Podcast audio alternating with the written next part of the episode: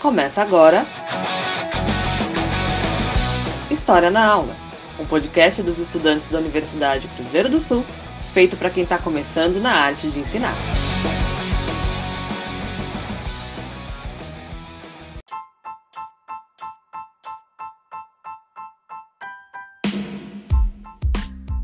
Boa tarde, pessoal.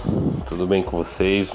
Esse episódio do História na Aula, iremos abordar a questão da Guerra Fria, tá certo? Lembrando que essa produção desse podcast ela tem um objetivo de se tornar uma ferramenta, né? Uma ferramenta para ser usada em sala de aula, uma forma de uma metodologia de uma educação híbrida, né? De uma metodologia ativa né, na qual nós apresentaremos aos nossos alunos para que eles escutem, debatam, tragam as suas dúvidas, as suas inquietações sobre o assunto, tá certo? Nesse episódio nós iremos falar, o nosso grupo, iremos falar um pouquinho sobre as questões da Guerra Fria, tá certo? Um abraço e bora para a aula! Aula,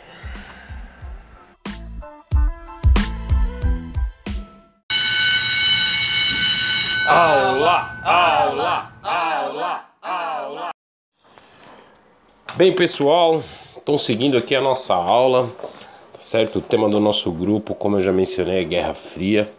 Então vou fazer uma pequena introdução para vocês do que foi a Guerra Fria. Vou tentar trazer para vocês os pontos chaves, as principais características.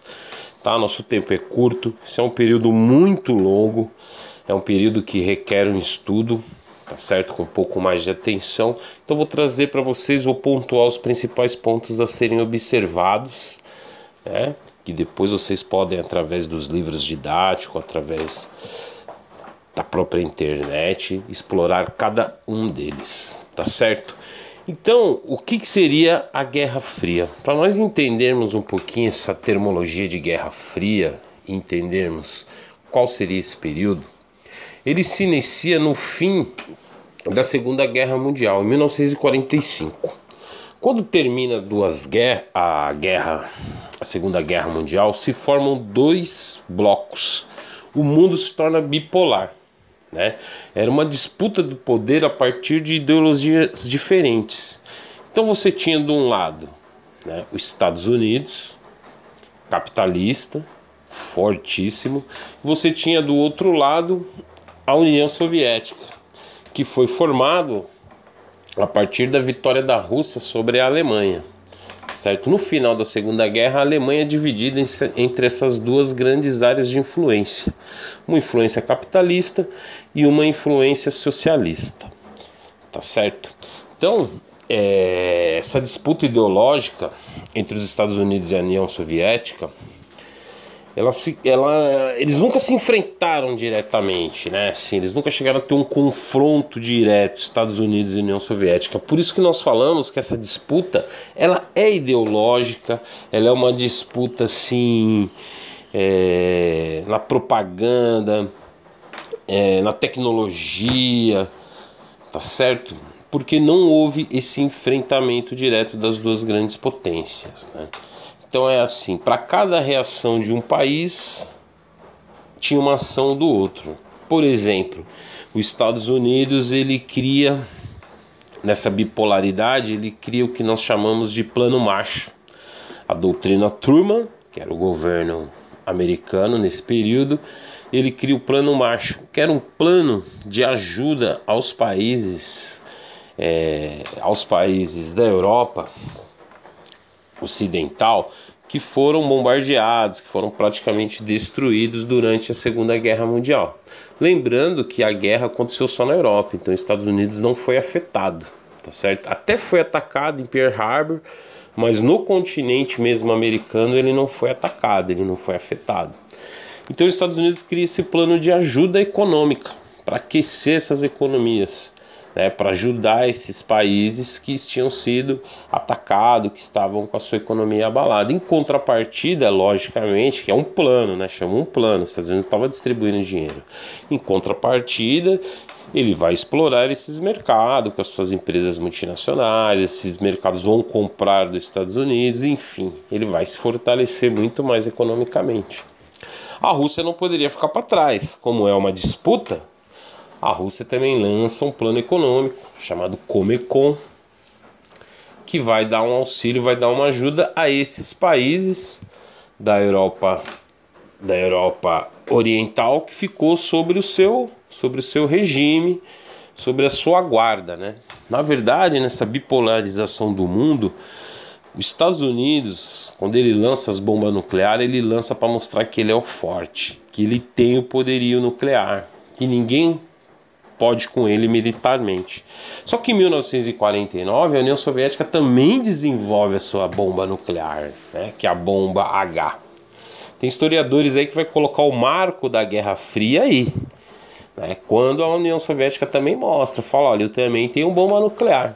Então ficava nessa iminência de uma guerra nuclear. Ficava essas ameaças, esses, esse jogo de interesse, mas não existia um conflito direto. Tá certo? Como eu disse, para toda ação é uma reação. Os Estados Unidos lançou as bombas, mostrou que tinha bomba nuclear. Logo, alguns anos após, a Rússia também já desenvolve a sua bomba nuclear. Tá certo? Outro ponto chave que a gente tem que se atentar, tem que pesquisar, é a OTAN. Então, seguindo a OTAN, seria a organização do Tratado do Norte. Os Estados Unidos, né, principal, forte, é, a Inglaterra, França e seus aliados formam um pacto que seriam criam a OTAN. Era um pacto de não agressão entre eles e um pacto que se algum país que estivesse sobre a zona de influência capitalista, sobre a zona de influência americana, sobre a zona de influência agora da OTAN, eles iriam responder. Principalmente se essa agressão viesse de algum país socialista, comunista, que tivesse sobre o regime da União Soviética. Em contrapartida, a Rússia também não poderia ficar para trás. Uma ação, uma reação. Ela reúne todos esses países que estão sobre a sua ideologia e cria-se o Pacto de Varsóvia. Essa reunião é feita na cidade de Varsóvia, então é conhecido como Pacto de Varsóvia. Bloco capitalista cria a OTAN, bloco comunista, socialista cria o Pacto de Varsóvia. Uma ação, uma reação.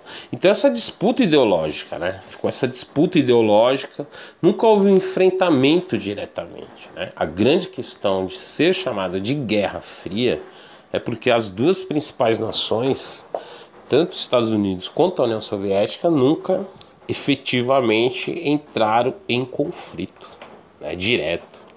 Né? Os Estados Unidos queria sua agência de espionagem, porque ele queria saber o que estava acontecendo na Rússia. Né? Então ele cria a CIA, né, que eram os espiões, tinha espiões espalhados pelo mundo inteiro. Né? A CIA só podia atuar fora do, dos Estados Unidos. E em contrapartida, o que, que a Rússia faz? Cria a KGB, que teria a mesma função, né? De criar ali uma, essa coisa do, do, da espionagem, né? KGB é colocada aí nos filmes como os grandes vilões, uma vez que a produção cinematográfica é americana, né? Então o vilão vai ter sempre o cara da KGB. Então CIA do lado dos americanos, KGB do lado do bloco socialista comunista. Tá certo? Então vocês percebem que para cada ação de um lado há uma resposta do outro. Legal? Outro ponto importante que vocês têm que se atentar, têm que estudar, porque é cobrado em prova, é a corrida armamentista. O que, que seria essa corrida armamentista? Começa a se produzir muita arma. Né? Como eu falei, em 45, Estados Unidos, bum, bum, lança as bombas atômicas, mostra que ele tem o poderio, que militarmente ninguém pode com ele. Só que em 1949, a União Soviética também já começa a testar sua bomba H e também já mostra, fala, ó, também tenho bomba nuclear. Então ficava naquela eminência, né? Era a eminência de, um, de uma guerra apocalíptica. Então isso é conhecido como corrida armamentista. Né? Foi uma produção em massa de armas e eles espalharam armas para seus aliados no mundo inteiro. É um período que mais se produziu armas. Né? Estados Unidos espalhou arma pelo, na sua zona de influência, patrocinou muita guerrilha, patrocinou muitos golpes de estados. Então, se não houve um enfrentamento direto entre os dois, mas houve muito enfrentamento, sim, houve muita guerra. Tá certo? E a União Soviética, em contrapartida, também fez a mesma coisa. Tá certo? Ponto-chave: corrida espacial. Corrida espacial é sempre falado, é sempre cobrado nas questões de Guerra Fria. O que, que seria a corrida espacial? Era uma disputa pelo espaço. Né? Quem chegava primeiro no espaço? É, a Rússia sai na frente, lança o primeiro satélite, que é o Sputnik. Depois lança o primeiro ser vivo lá, que é a cachorra laica consegue colocar o primeiro, né, cosmonauta. Quando se fala cosmonauta é o lado soviético, quando fala astronauta é o lado é o lado americano. Tá certo? Coloca lá o cosmonauta em órbita, que é o Yuri Gagarin. Só que os Estados Unidos dá uma dá uma rasteira e consegue chegar na frente e colocar o primeiro homem, né, que pisou na lua, pessoas que que acham que isso é uma teoria e tal, mas enfim, teoricamente ganhou a corrida espacial o Louis Armstrong lá pisa na Lua. Então essa é uma característica, é um ponto chave, vocês têm que ficar atento, tá certo nisso daí, pesquisar um pouquinho mais, né? Uma vez que nosso, nossa ferramenta aqui ela é só um recorte, tá certo? E como eu falei para vocês, os conflitos, né? Houve conflitos pelo mundo todo, né? Um dos conflitos mais importantes que a gente pode destacar é Guerra da Coreia, Guerra do Afeganistão, Guerra do Vietnã, né? Na guerra do Vietnã foi super sangrenta, foram os Estados Unidos entra realmente efetivamente na guerra, né? com o poderio todo dele. Só que você vê a União Soviética estava do outro lado, patrocinando, colocando arma, mas não entrava militarmente, não mandava soldados. Né? Isso aconteceu também na Guerra da Coreia. Né? A China, que era o grande aliado da União Soviética, tinha sido aquele o, a grande né, potência ali na Ásia, apoia o Vietnã também, manda armas, mas não manda um efetivo, um exército em si. Né? Isso acontece na Guerra da Coreia. Na Guerra do Afeganistão é o contrário. Né? A Rússia, a União Soviética entra efetivamente na guerra, os Estados Unidos não entra, né? só entra com essa questão de mandar armas, tá certo? Então vocês percebam que os dois estavam presentes ali nos conflitos, estavam presentes nas guerras, mas não se enfrentavam diretamente, tá certo?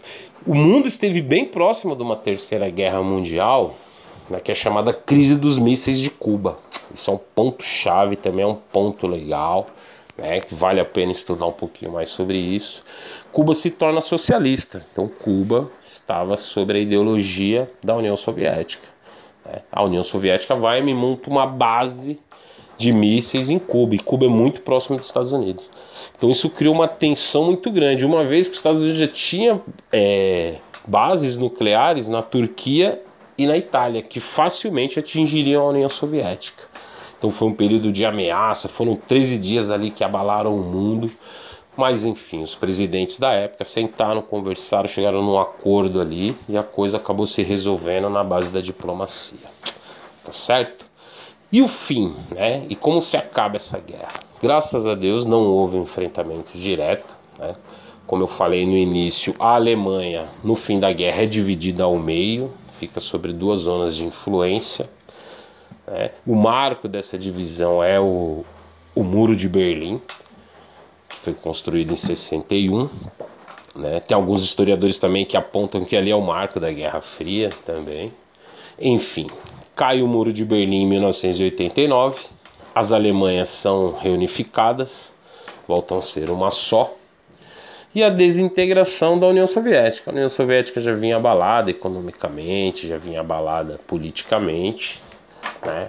Então, em 1991, desintegram-se aqueles países todos que estavam sobre o seu regime começam a pedir independência.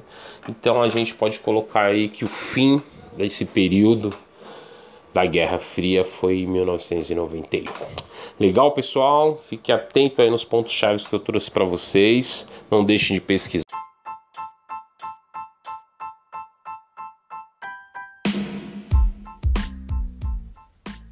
Olá, meu nome é Andréia. Eu vou falar um pouquinho sobre a Guerra Fria. Uma peculiaridade da Guerra Fria era que, em termos objetivos, não existia um perigo iminente de uma terceira guerra mundial. Né? Eles acreditavam nessa paz fria entre as duas potências, Estados Unidos e União Soviética. A União Soviética vai controlar uma parte do globo e sobre ela vai exercer uma influência né, pelo Exército Vermelho, pelas Forças Armadas Comunistas, é, e não vai tentar ampliar ela com o uso de força. Então, ela vai captar vários países para fazer parte do bloco socialista, mas ela não vai investir força nisso, mas vai mostrar o poder que ela tem. Por outro lado, né, os Estados Unidos vai exercer um controle e uma predominância sobre o resto do mundo. Né, vai ter sobre o resto do mundo capitalista, além do hemisfério norte, dos oceanos, fazendo bases navais nos oceanos próximos também né, da, da União Soviética. E a União Soviética vai ter bases próximas das Américas para manter um controle, né, de um controle de uma ameaça fria, vamos dizer assim, né? Porque se alguma coisa der errado, ele já está perto para atacar o inimigo e vice-versa. Então, os Estados Unidos têm uma parte do oceano e vai assumir o que restava da velha hegemonia imperial das antigas potências e das antigas colônias. Em troca, não vai intervir na zona que aceita a hegemonia soviética. Então, também quem aceitou a hegemonia soviética não, vai ter, não, não terão grandes problemas. É, nós vamos ter várias guerras de vários países que vão sofrer influência dos Estados Unidos e vão sofrer influência da União Soviética, mas os dois em si eles não vão entrar num grande confronto. Nós temos um exemplo que foi a Guerra da Coreia, é, de 1950 a 1953, em que os americanos se envolveram oficialmente, mas os russos não. Washington sabia que pelo menos 150 aviões chineses eram, na verdade, aviões soviéticos, com pilotos soviéticos. A informação foi mantida em segredo porque supunha corretamente que a última coisa que Moscou queria era a guerra. Durante as crises de mísseis em Cuba, a mesma coisa, né? Em 1962. A principal preocupação dos dois lados era impedir gestos belicosos que fossem interpretados como medidas efetivas para a guerra.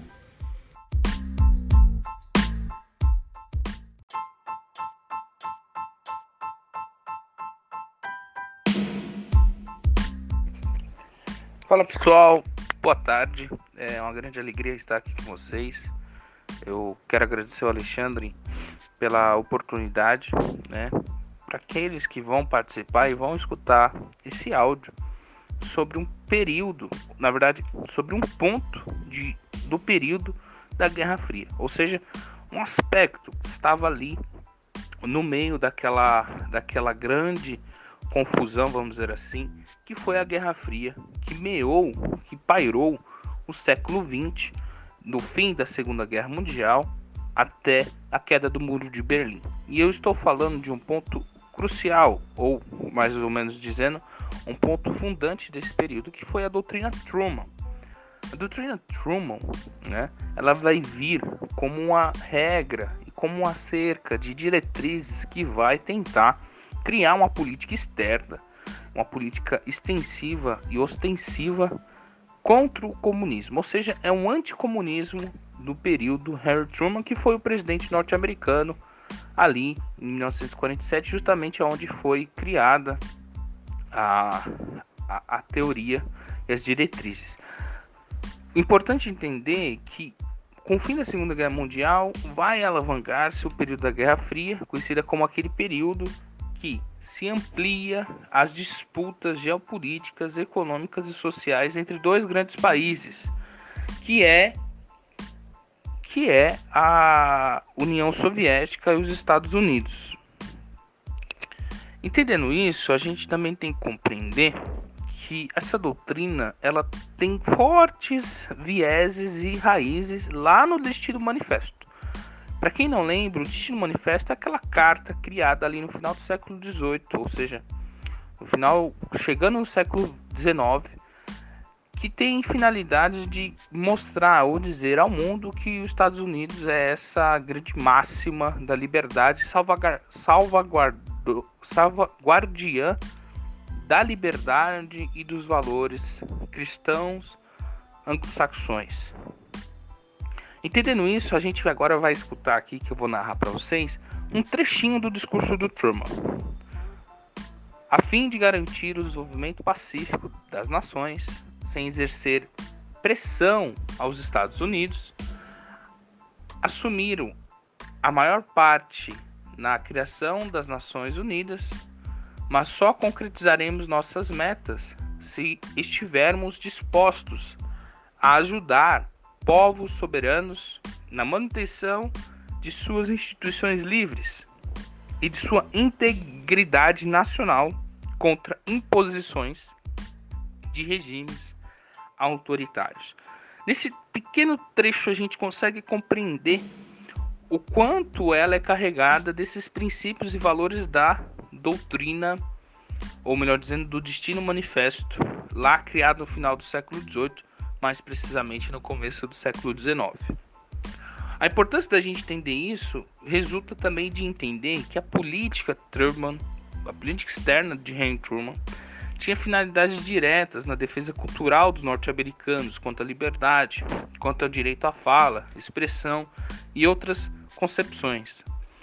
Defesa da segurança nacional e política da segurança nacional, visando barrar e não permitir que o comunismo se aproximasse da, da cultura, da vida, das relações institucionais e privadas dos norte-americanos. Era uma arma política adotada por Truman para lutar contra o comunismo daquela época. Era também uma arma para lutar contra os problemas de ordem econômica de países ainda não inseridos no sistema capitalista. Então não era meramente diretrizes contra o comunismo, sendo um anticomunismo. Era muito mais que isso. Era uma necessidade criada a partir dessas diretrizes de dizer ao mundo e à União Soviética que o comunismo não servia e não era importante para aquela determinada determinada cultura ou, ou, ou, democracia que estamos falando que é os Estados Unidos da América. O pensamento ideológico comunista soviético era para ser barrado, era para ser distanciado da convivência e do ideário político norte-americano. Então não era à toa, tinha um direcionamento, uma intencionalidade e uma vontade política sobre aquilo. Essas são as concepções, as nuances, ou melhor dizendo, as variações desse período é, que pairou ali em 1947 com a criação da doutrina Truman. Espero que vocês tenham compreendido e, e tenham entendido basicamente os pontos principais. Muito obrigado pela, pela, pela atenção. Estamos aqui a qualquer momento. Um grande abraço para vocês. Muito obrigado, Alexandre, caros colegas.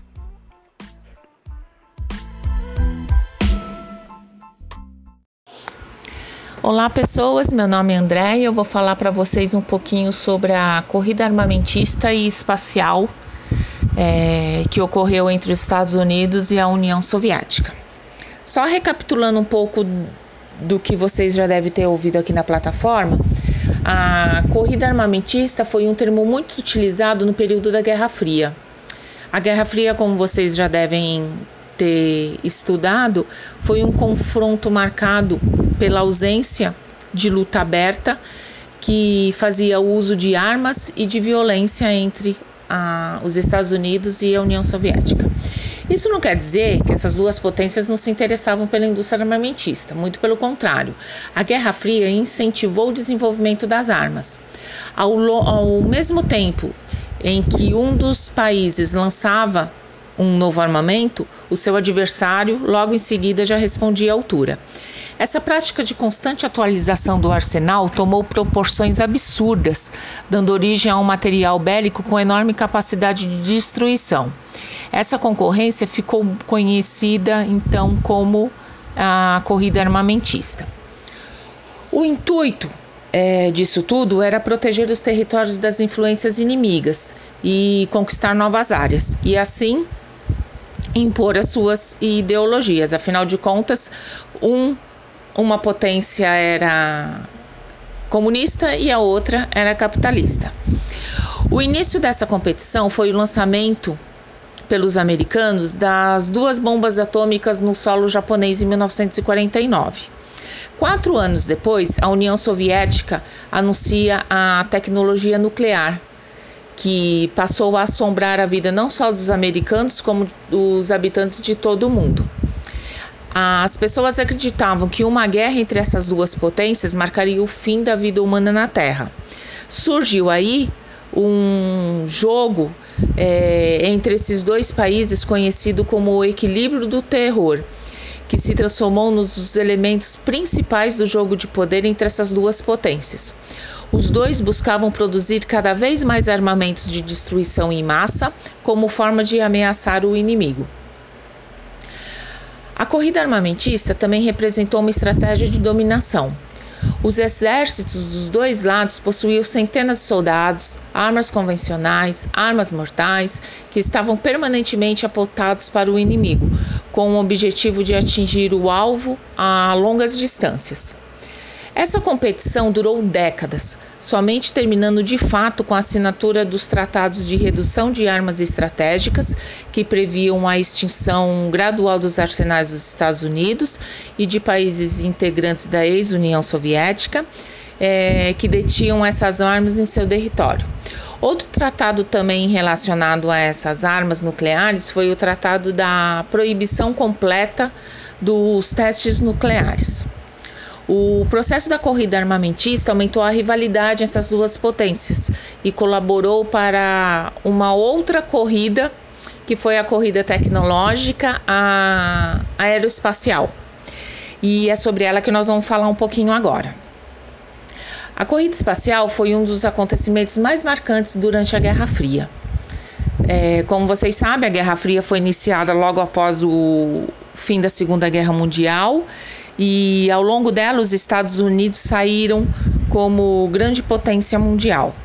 O crescimento da União Soviética durante a guerra como potência do bloco comunista levou o governo americano a desenvolver um discurso que criou, guiou, desculpa, o mundo para uma polarização, combater o crescimento da influência soviética. Transformar a União Soviética como seu grande adversário é, garantiria a presença americana do continente europeu e assim manteria sua economia aquecida. É, desse modo, ao longo das décadas de 1940 e 1950, os dois blocos, União Soviética e Estados Unidos, foram se organizando, agrupando as nações em sua zona de influência. Ao longo da Guerra Fria, é, Estados Unidos e União Soviética travaram disputas em vários setores, e uma delas é a tecnológica. As duas nações investiram muito na educação e promoveram o avanço científico. E a corrida espacial foi o resultado dessa disputa científica. É, a, essa corrida espacial aconteceu a partir do lançamento de satélites artificiais, sondas espaciais, envio de expedições tripuladas para o espaço e viagem para a Lua. A conquista do espaço era algo fundamental dentro dessa disputa, pois deixaria claro o papel do vencedor que permitiria monitorar o inimigo por meio de satélites, realizar ataques se necessários e por aí vai. É, por isso, a disputa pelo espaço era tão importante. Os soviéticos deram o primeiro passo na corrida espacial e em, mil, em 1957, em outubro de 1957, foi lançado o primeiro satélite em órbita, o Sputnik 1 foi um acontecimento que deu início à corrida espacial e e ele funcionou na órbita da Terra durante 22 dias. Um mês depois, os soviéticos realizaram um outro lançamento, que foi Sputnik 2, e ele foi responsável por levar o primeiro ser vivo para o espaço, que foi a cadela Laika, que morreu 10 dias depois do lançamento por conta do superaquecimento da estrutura. Ao todo, a União Soviética enviou para o espaço 10 é, satélites é, é, com o nome de Sputnik, e o último deles foi lançado no, em março de 1961.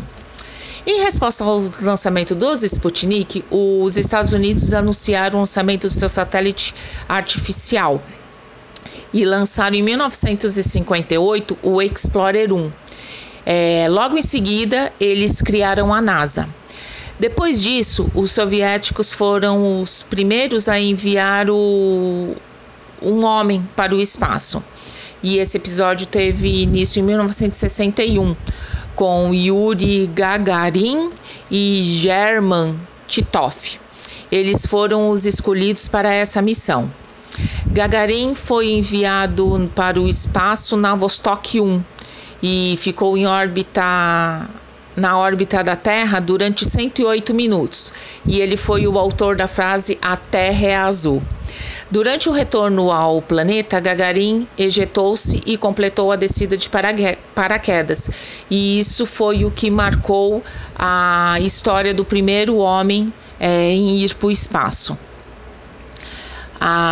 Os americanos vieram logo em seguida no rastro dos soviéticos. O projeto teve início em 61, também em 61, e o envio do homem para a Lua era uma obsessão que o governo americano tinha.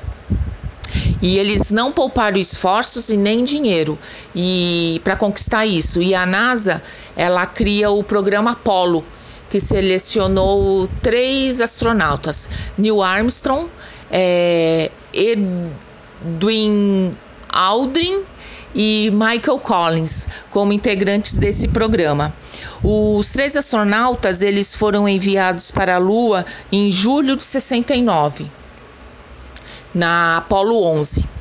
A aeronave americana pousou na Lua em, no dia 20 de julho de 69 e, e eles pronunciaram na verdade, foi o, o, Neil Armstrong que ele pronunciou a frase: Este é um pequeno passo para o homem, mas um gigante salto para a humanidade.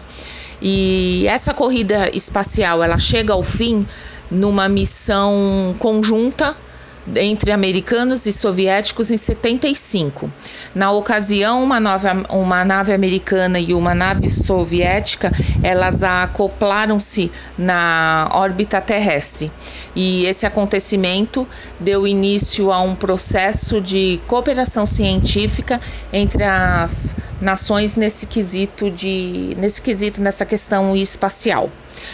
Bom, pessoal, espero ter colaborado com vocês mais uma vez. Espero que tenham gostado e aproveitem e vejam outras postagens na plataforma que está bem legal. Tem bastante informação. Por hoje é só e até a próxima.